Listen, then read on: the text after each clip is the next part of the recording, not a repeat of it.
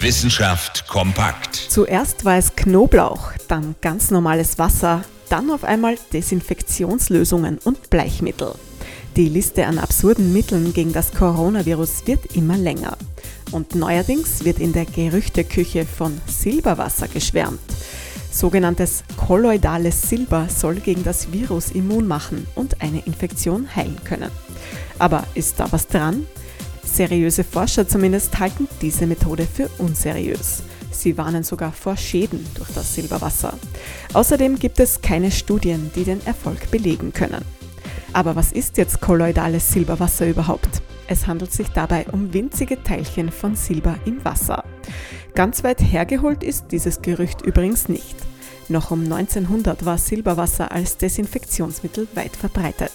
Und bis heute kommt Silber in der Medizin zum Einsatz.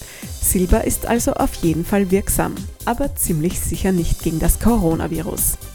Übrigens, ein Nebeneffekt von Silberwasser ist auf Dauer, dass sich die Haut blau und grau verfärbt.